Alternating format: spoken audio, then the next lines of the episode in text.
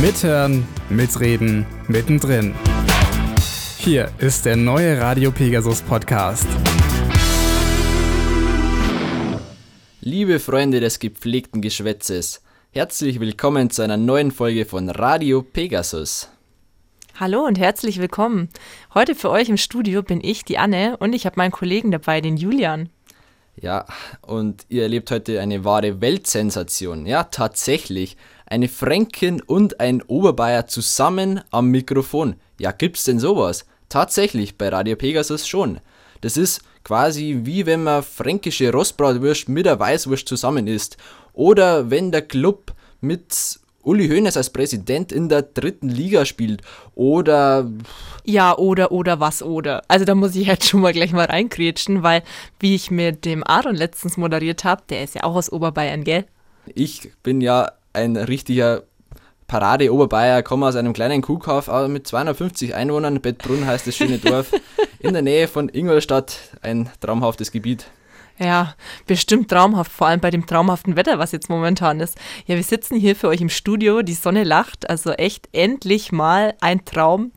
Ja, und wir haben jetzt auch endlich die super langen Tage und die total klaren, schönen Nächte. Da kann man sicher ja auch mal total schön Sterne schauen. In deinem kleinen Dörfle, da ist ja nicht viel Lichtverschmutzung, da sieht man die auch ganz gut, die Sterne, oder? Das stimmt allerdings. Ich habe erst letztens rausgeschaut und da habe ich tatsächlich Neil Armstrong gesehen. Der hat mir doch tatsächlich zugewunken. Ich habe gleich freundlich zurückgewunken. Boah, leck, also das, da wäre ja mal einmal gern dabei gewesen, gell? Aber ich glaube, den besten Blick, den hat man bestimmt im Weltraum auf die Sterne. Oh ja, und da gibt es diese Woche sogar eine tolle Neuigkeit, nämlich von der ISS. Das und vieles mehr hat Aaron für euch in den News. Radio Pegasus, unsere Nachrichten der Woche. Hier kommen die guten Nachrichten der Woche mit Aaron Jungwirth. Diese Themen haben wir heute für euch vorbereitet. Erste europäische Kommandantin auf der ISS, sauberes Wasser in deutschen Badeseen und ein Skateboard für eine Schildkröte. Europa. Eigentlich sollte es ja nichts Besonderes mehr sein, aber eine Premiere ist es trotzdem. Als erste europäische Frau wird die Astronautin Samantha Cristoforetti die Besatzung der Raumstation ISS kommandieren. Das hat ein Gremium der Internationalen Raumfahrtagenturen bekannt gegeben. Bereits kommendes Jahr wird die Italienerin mit zwei Kollegen der NASA von Florida aus ins Weltall aufbrechen. Für Cristoforetti ist es nicht die erste Mission zur ISS. Bereits 2014 geriet sie in die Schlagzeilen, weil sie als erste Person überhaupt im All frisch zubereiteten Espresso getrunken hatte. Deutschland. Alle Wasserratten können sich diesen Sommer über besonders sauberen Badespaß freuen. Die deutschen Badestellen haben fast ausnahmslos eine exzellente Wasserqualität. Die Europäische Umweltagentur hatte nur bei elf der insgesamt rund 2300 Badeplätze schädliche Bakterien entdeckt auch in vielen anderen beliebten Urlaubsländern der EU sind die Gewässer vergleichbar sauber. Gelsenkirchen Die 108 Kilogramm schwere Spornschildkröte Helmut ist endlich wieder mobil. Das Reptil aus dem Gelsenkirchener Zoo leidet an Schulterarthritis und konnte sich zuletzt kaum noch bewegen. Ein Orthopädietechniker hat die optimale Lösung entwickelt, um Helmut wieder auf die Beine zu helfen ein Rollbrett wurde extra an den Schildkrötenpanzer angepasst und unter dem Bauch befestigt. Jetzt krabbelt Helmut wieder mit bemerkenswertem Tempo durch die Außenanlagen seines Geheges und braucht keine Schmerzmittel mehr.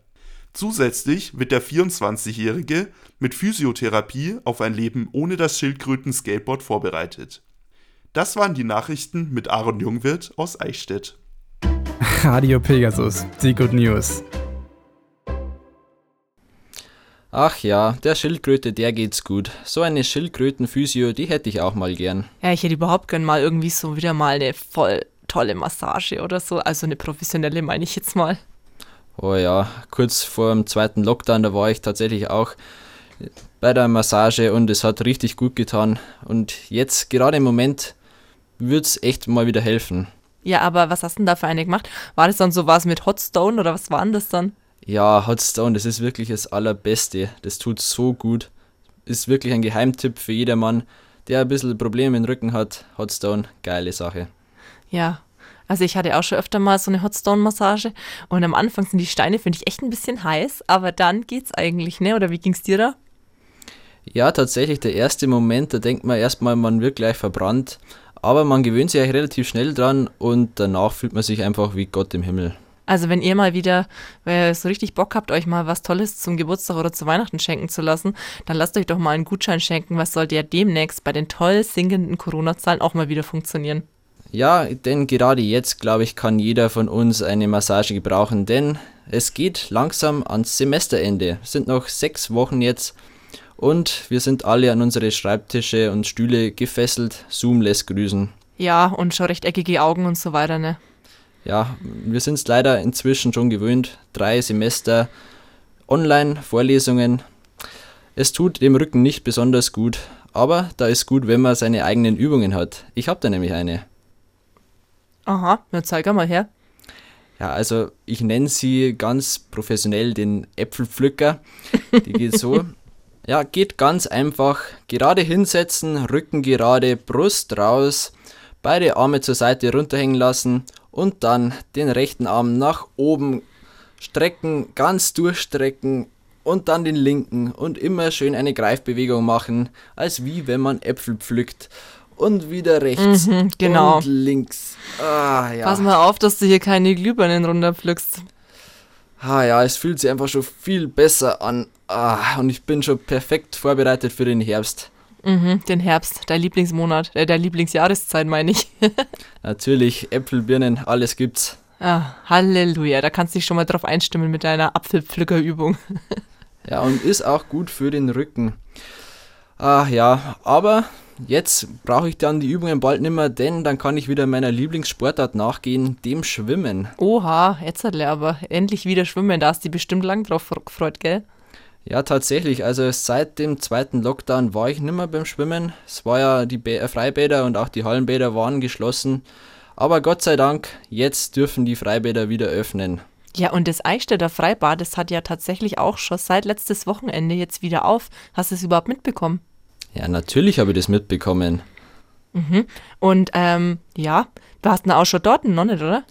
Nein, leider nicht. Da ist mir das Wetter noch nicht gut genug gewesen und ich habe ein bisschen viel zu tun gehabt. Aber Ach. bald wird es soweit sein. Ach komm, es Wetter, nur die Hatten kommen in den Garten, hätte ich gesagt, oder? Aber wenn du dann ins Bad gehen willst, dann musst du schon überlegen, wann du gehen willst, gell? Hä, warum? Hingehen, 200 Runden schwimmen, heimgehen, passt doch. Ja, das hast du gedacht. Also ich meine, letztes Jahr war es ja so, dass da die Besucherzahlen ähm, waren im Eingangsbereich angezeigt, also da konnte halt eine gewisse Anzahl von Leuten ja rein. Aber jetzt halt dieses Jahr ist es so, dass das in drei Badezeiten aufgeteilt ist, dass du dir quasi eine Badezeit aussuchen musst, an der du dann schwimmen willst. Ah, okay, und das sind dann welche? Ja, also die Badezeiten werden einmal eingeteilt fast, also das kannst du merken, wie das Mittagessen, früh, Mittag, Abend. 8.30 Uhr bis 11.30 Uhr ist früh, 12.30 Uhr bis 15.30 Uhr ist dann Mittag und Abend halt dann 16.30 Uhr bis 19.30 Uhr. Ja, perfekt, dann kann ich ja gleich drei Zeiten eintragen. Das ist völlig idiotensicher, gell? Ja klar, den ganzen Tag durchschwimmen mit ein bisschen Pause. Passt. Ja, aber du musst sagen, du kannst dich immer nur 24 Stunden im Voraus anmelden. Das heißt, du musst dir das, ähm, ja, sag ich mal, schon überlegen und kannst nicht sagen, oh, ich buche mich die ganze Woche ein oder so, weil das wäre das Einfachste eigentlich, ne? Das wäre tatsächlich schön. Aber wir sind ja inzwischen gewohnt bei Corona, da kann man nicht so langfristig planen. Deswegen lieber kurzfristig, aber dann dafür richtig Gas geben. Aber ich habe noch ein Goodie, die Restposten quasi, also der Besucherplätze, wenn das jetzt nicht ausgebucht ist, die kannst du tatsächlich, wenn die Badezeit gerade losgeht, an der Kasse am Infostand erfragen und dann dich doch noch kurzfristig einbuchen, direkt vor Ort. Und natürlich Studentenausweis nicht vergessen, denn dann gibt's die Tickets günstiger. Hm, das ist natürlich für die Studenten noch absolut wichtig. Und für die Studenten ist es auch wichtig, dass sie zwischenreihen mal wieder abschalten. Denn nur lernen geht auch nicht. Deswegen gehe ich gern zum Schwimmen, weil da kann ich richtig abschalten, entspannen und auch mal wieder nachdenken. Puh, also beim Sport, da denke ich eigentlich immer nur an eins, nämlich, wann ist es endlich vorbei? Ja, du wieder. Äh, Was magst denn du zum Entspannen? Ja, also zum Entspannen würde ich mal sagen, so Sport ja, aber lieber motorisiert, also Motorsport mit meinem Motorrad, glaube ich. Da kann ich echt ganz gut abschalten, ja, wenn ich so vor mich hin cruise und da kriege ich den Kopf auch mal frei. Ah ja, wenn du dann den Kopf frei hast, dann kannst du ja gleich mal über die Uniwahlen nachdenken, wenn du da wählst. Ja, stimmt allerdings. Da könnte ich mal ganz gut drüber nachdenken, gell? Allerdings, denn kommende Woche am Dienstag und Mittwoch, da sind die Uniwahlen. Und mit diesem Thema hat sich auch unser Reporter Amerio Mele beschäftigt. Am 8. und am 9. Juni finden die Hochschulwahlen an der KU statt und zu diesem Thema darf ich heute Kilian Beck, den äh, Kandidaten für das Bündnis an der KU, bei mir begrüßen. Dankeschön. Ich freue mich, dass ich hier sein kann. Warum sollte man wählen gehen und ähm, welche, welche Möglichkeiten ähm, stehen den studentischen VertreterInnen dann auch offen? Also man sollte erstmal wählen gehen, weil akademische Selbstverwaltung ähm, ein wichtiger Teil der Wissenschaftsfreiheit in diesem Land ist. Ähm, zum anderen sollte man wählen gehen, weil es ähm, besonders in diesem Jahr wichtig ist, das neue Hochschulgesetz, äh, das höchstwahrscheinlich im Herbst beschlossen wird, an der KU zu implementieren. Hier müssen wir besonders aufpassen, dass studentische Belange nicht aus dem Blick geraten und auch aufpassen und hier gleich erstmal in Richtung unseres politischen Gegners, den Ring christlich-demokratischer Studenten, möglichst aus dieser Umsetzung herauszuhalten, weil es sich dabei um eine Organisation, die an der CSU dranhängt, handelt und die CSU dieses Gesetz geschrieben hat. Und so wie dieses Gesetz momentan aussieht, ist das ein Angriff auf studentische Mitbestimmung an Universitäten. Du sprichst den RCDS an. Was sind so die Punkte, wo ihr euch am meisten kalt? Ähm, wo wird es, ähm, welche Punkte gibt es, da gibt es, gibt es keine Übereinstimmung? Oder gibt es auch Punkte, wo ihr vielleicht einen Konsens finden könntet? Ähm, ich muss mich da leider darauf zurückziehen, was der Bundesverband des RCDS tut, weil ich leider keine richtigen Inhalte in Eichstätt sehe. Ähm, der Bundesverband hat ganz große Angst vor äh, gegenderter Sprache ähm, und vor Cancel Culture, was auch immer das sein mag. Ähm, für mich persönlich ist das ein neurechter Kampfbegriff, ähm, den man auch ganz klar so benennen muss. Und Konsens, würde ich sagen, lässt sich meiner Erfahrung nach vor allem in Fragen von Lehre und Prüfungen finden da die da doch sehr sachpolitisch an der Seite der Studierenden stehen, meistens. Sobald es allerdings um gesellschaftlichen progressive, gesellschaftlich progressive Themen geht, sehe ich da keinen wirklichen Konsens. Da kann ich vielleicht auch einen Vertreter des RCDS zitieren. Äh, da ging es äh, darum, wie Digitalisierung und Inklusion und hybride Lehrformate und Inklusion und Barrierefreiheit miteinander in Einklang gebracht werden können oder sich gegenseitig bedingen auch. Da hat äh, der Senatskandidat Lukas Bäuerle gemeint, das ist für ihn ein Add-on, die hybride Lehre zur Präsenzlehre und nice to have. Und da muss ich ganz klar meinen Kollegen Stefan Sauer zitieren. Für uns ist das ein Must-have. Es kann nicht sein, dass wir im 21. Jahrhundert es nicht möglich machen, Menschen, die in ihrer Mobilität eingeschränkt sind oder die vielleicht zu Hause Kinder betreuen müssen, es nicht ermöglichen können, eine Vorlesung nicht von zu Hause aus zu verfolgen. Das kann nicht sein, dass das nicht möglich ist. Und dafür werden wir streiten. Und wenn es dafür Infrastrukturänderungen braucht. Es sind konkrete Forderungen. Ähm, für alle, die, die sich nicht so genau mit Hochschulpolitik auskennen und nicht genau sich vorstellen können, was da abläuft hinter den Kulissen und wie besprochen wird ähm, und wie eure Vorschläge auch angenommen werden und äh, wie ihr die Vorschläge an, einbringen könnt, wie kann man sich das ganz kurz vorstellen? Welche Chancen haben diese Forderungen dann im Endeffekt auch ähm, erfolgreich zu sein? Das hängt zum einen von der Dialogbereitschaft der Universität ab und zum anderen von unserer Bereitschaft zu nerven. Letztere ist gegeben, würde ich mal behaupten.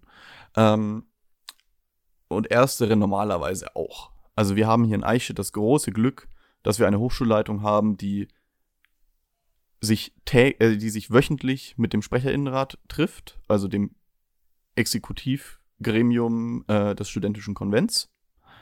Ähm, dort ständig im Dialog ist, Forderungen oft auch umsetzt oder Vorschläge auch umsetzt. Ähm, und gerade das Ganze, was sich um selbstbestimmtes Studium, Lehre dreht hauptsächlich, ähm, findet in den Fakultätsräten statt. Das ist quasi die unterste Ebene der akademischen Selbstverwaltung. Dort werden sämtliche fachlichen Entscheidungen eine Fakultät betroffen, betreffend in den e entsprechenden Gremien eben getroffen. Weiter kann man theoretisch das Ganze auch noch versuchen, im Senat durchzusetzen. Da müsste man dann eine Mehrheit gegen ProfessorInnen bilden, beziehungsweise mit ProfessorInnen bilden, äh, weil die dort, wie gesagt, die Mehrheit halten. Das sind so die Mittel und Wege. Theoretisch könnte der Konvent eben auch, beziehungsweise der normale Weg ist, dass der Konvent äh, eine Position beschließt und der Sprecherinnenrat die dann an die Hochschulleitung heranträgt. Vielen Dank, Kilian, äh, für das kurze Gespräch und den kurzen Einblick auch in die Hochschulpolitik. Ähm, ich hoffe, dass ähm, und auch für die Offenlegung ein bisschen, wie es funktioniert. Äh, und damit nochmal der Reminder an ähm, alle Studierenden der äh, KU Eichstätt-Ingolstadt. Am 8. und 9. Juni, also nächste Woche, Dienstag und Mittwoch, finden die Hochschulwahlen statt. Ihr könnt in Eichstätt jeweils von 9 bis 16 Uhr im Foyer der Sommerresidenz eure Stimme abgeben und in Ingolstadt im Foyer des Hauptbaus. Kann ich dazu noch einen Tipp abgeben zum Wählen? Sehr gerne. Wenn ihr FreundInnen auf zwei verschiedenen Listen in einer Fakultät habt oder in einem Gremium, egal welches ihr wählt, wählt bitte nur eine Liste. Weil so wie das Wahlsystem momentan gestaltet ist, wird der Stimmzettel ungültig, wenn ihr eure Kreuze über mehrere Listen verteilt. Ähm, das ist mir wichtig zu sagen und ähm, auf das Bündnis-KU auf Instagram ähm, findet ihr auch nochmal ein Erklärvideo, wie man den Wahlzettel genau ausfüllt. Ähm, genauso wie ihr ähm, beim Konvent meines Wissens noch ein Video findet. Mhm, genau, auf Instagram wird auch nochmal von ähm, allen Seiten Werbung gemacht. Da könnt ihr nochmal äh, euch informieren. Ja, dann bedanke ich mich und äh, wünsche eine schöne Woche. Dankeschön. Ja, unsere Präsidentin der Uni, Gabriele Gien, wurde schon letzte Woche im Amt bestätigt. Gratulation dazu natürlich von der Pegasus-Redaktion. Und wir sind jetzt auch gespannt, wer in den Uniwahlen kommende Woche gewählt wird. Ja, bei den Uniwahlen, da fallen mir immer lebhafte Klassensprecherwahlen ein, wo es früher so gegeben hat in der Schulzeit. Oh ja, das war teilweise so ein richtiger Klassenkampf und jeder wollte von jedem am liebsten die Stimme haben, gell? Oh ja, das war immer mega spannend, wer am Ende gewinnt und wer wen gewählt hat. Ja, natürlich, weil, oh mein Gott, vielleicht hat irgendwer, den man eigentlich als besten Freund gesehen hat, dich nicht gewählt. Ja, das, dann waren aber Feindschaften angesagt, du. Hui. Absolut. Ja, bist eigentlich du auch schon mal gewählt worden?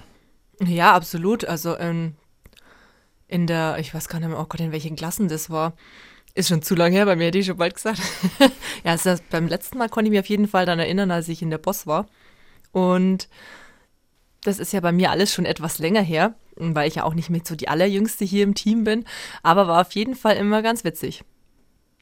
Ja, das lassen wir jetzt mal so im Raum stehen. Aber die Schulzeit an sich, die war schon schön, gell? Natürlich. Also mit Stochastik und Algebra kam ich früher schon immer klar.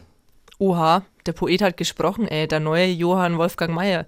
Hier exklusiv bei Pegasus für euch. Ja, ja, Autogramme gibt's übrigens später. Ja, aber bevor du jetzt noch ganz abhebst, ne, kommen wir lieber mal zum nächsten Beitrag.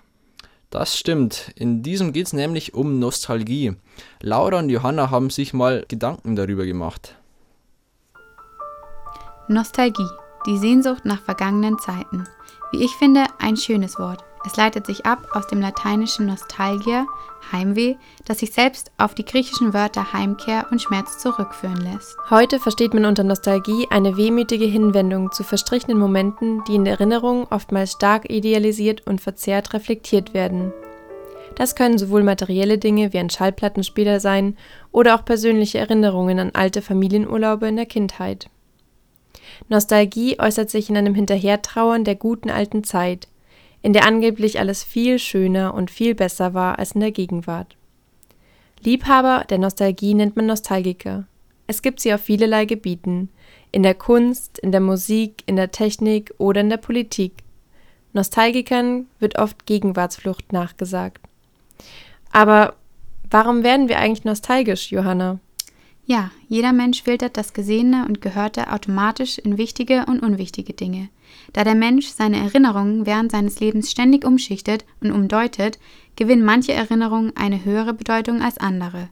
Besonders schöne und angenehme Ereignisse scheinen sich dabei dauerhafter einzuprägen als traurige oder langweilige.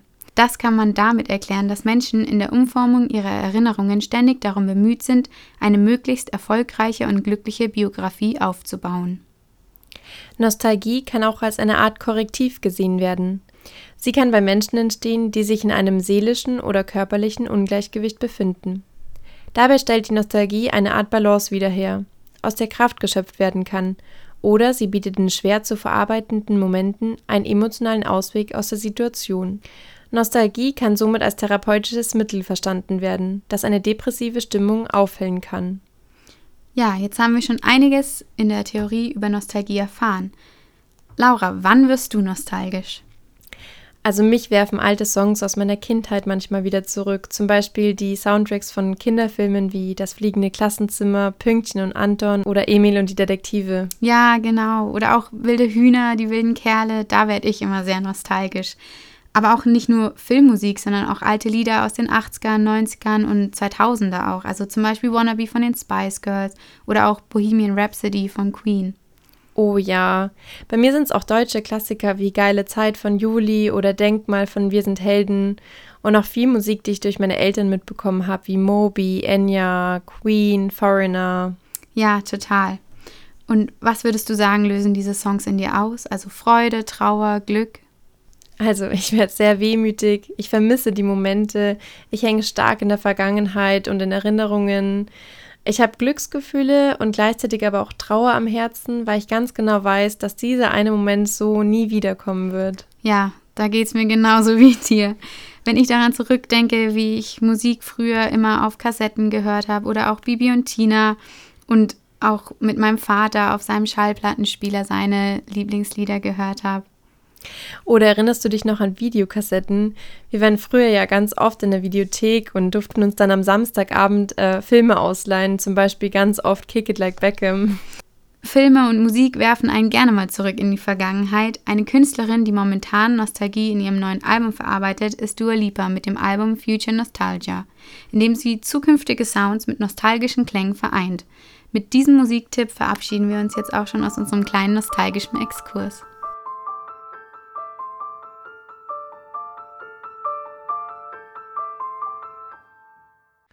Ja, was sind da eigentlich die Hits, die dich so nostalgisch werden lassen?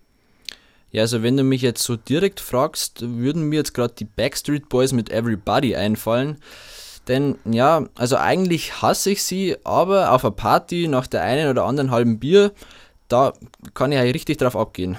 Ja, aber ich erinnere mich auch an einige 90er-Partys oder so auch so Disco-Abende und kleinere Dorfpartys. Und wenn Backstreet Boys kommen, dann gehen alle immer voll ab und rasten voll aus. Aber das war ja bei Britney Spears auch, immer so. Und bei den Spice Girls mit ihrem Wannabe und Gott, lauter solche Oldie-Hits halt irgendwie, da denkt man immer an die alten Partys, gell? Oh ja, es ist einfach wieder so lang schon her, dass man auf einer richtigen Party war. Also ich kann mich fast gar nicht mehr daran erinnern, wann das war. Ich glaube letztes Jahr im Fasching. Ja, und ich glaube, das wird auch voll komisch, wenn irgendwann wieder Partys erlaubt sind, weil ich glaube, das ist in den Köpfen der Menschen jetzt so drin, irgendwie, dass sie nicht mehr Leute nah bei sich haben wollen und dieses ganze Vorsichtsdenken und das wird, glaube ich, echt ein wenig komisch, oder wie siehst du das?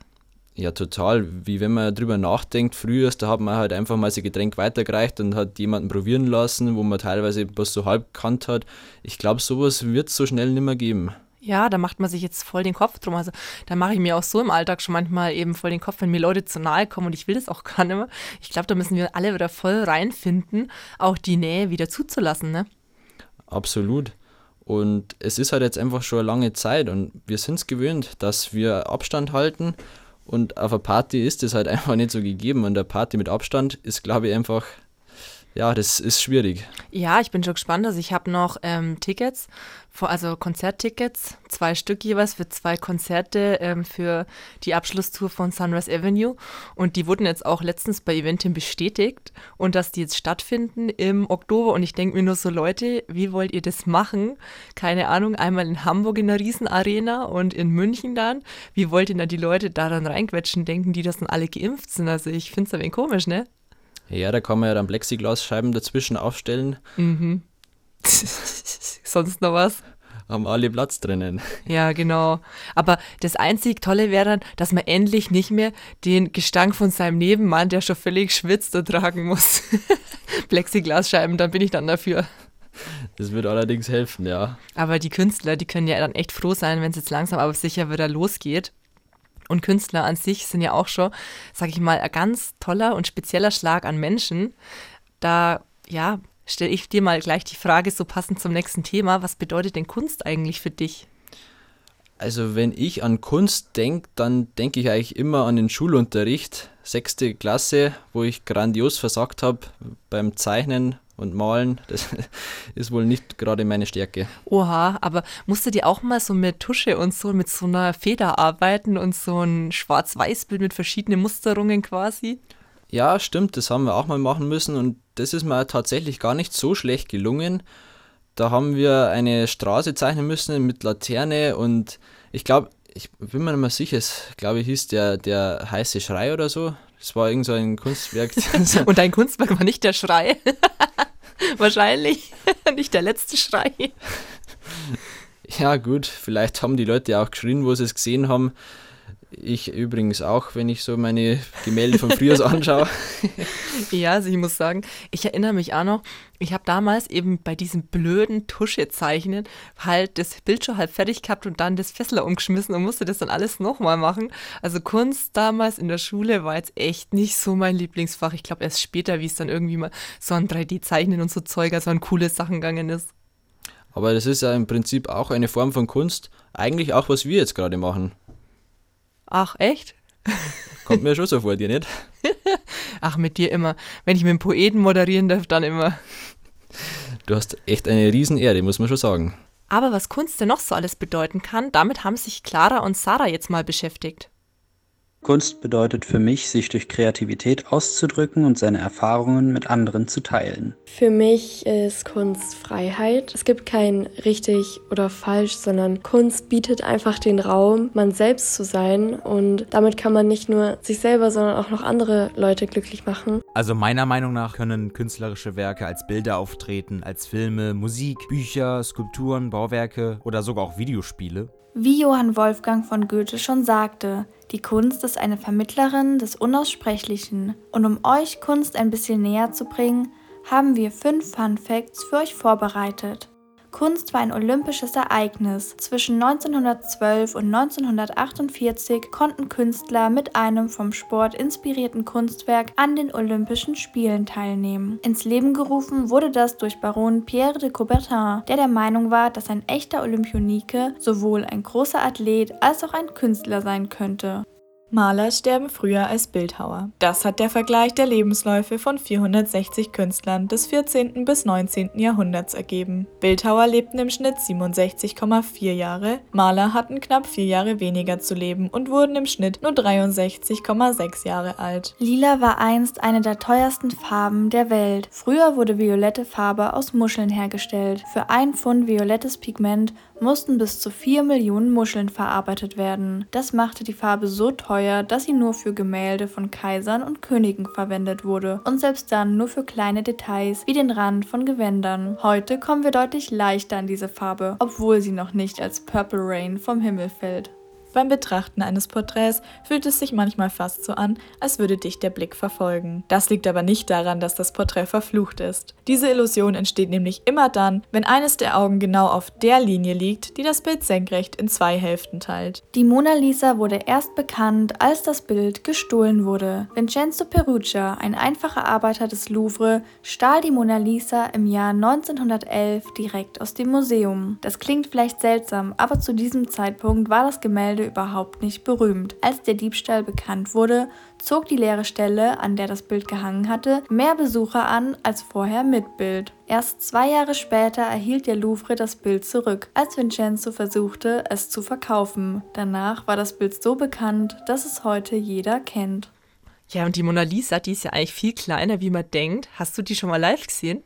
Leider nein, aber ich würde sie gerne mal sehen. Und Paris steht eh auf meiner Liste der Urlaubsziele ziemlich weit oben. Ja, aber ich kann dir nur sagen, komm früh oder ganz abends. Ganz spät abends meinte ich damit natürlich, weil da stehen meistens so viele Leute davor. Also ich habe es selber auch im Louvre schon mal gesehen und da ist einfach nur eine riesige Menschentraube und das Gemälde an sich ist eigentlich halt eben echt nicht so groß und du kommst eigentlich fast nicht vor. Also es ist echt ein Gedränge. Gut, jetzt in Corona wahrscheinlich nicht mehr so, aber ist irgendwie so voll gehypt für so ein, ja, sag ich mal, eher kleines Gemälde. Aber Paris kann ich dir nur empfehlen. Hat mir super gut gefallen und ich meine, äh, Urlaub in der Stadt der Liebe, also natürlich. Ja, die Stadt der Liebe, die kommt dann vielleicht nächstes Jahr. Mit der Liebe. Ja.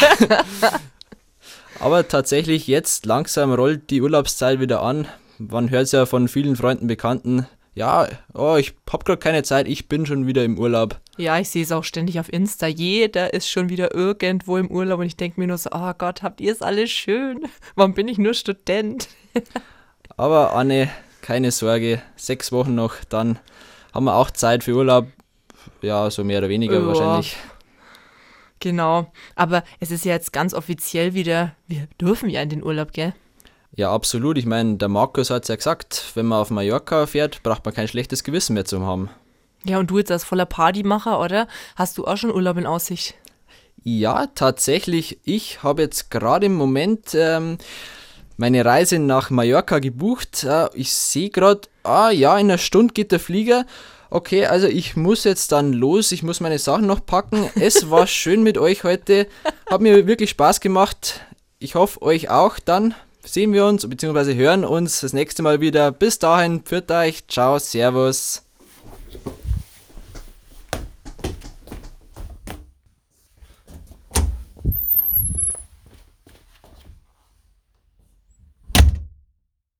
Ja, puh, was sag ich jetzt halt da noch dazu? Jetzt hat er mich einfach hocken lassen.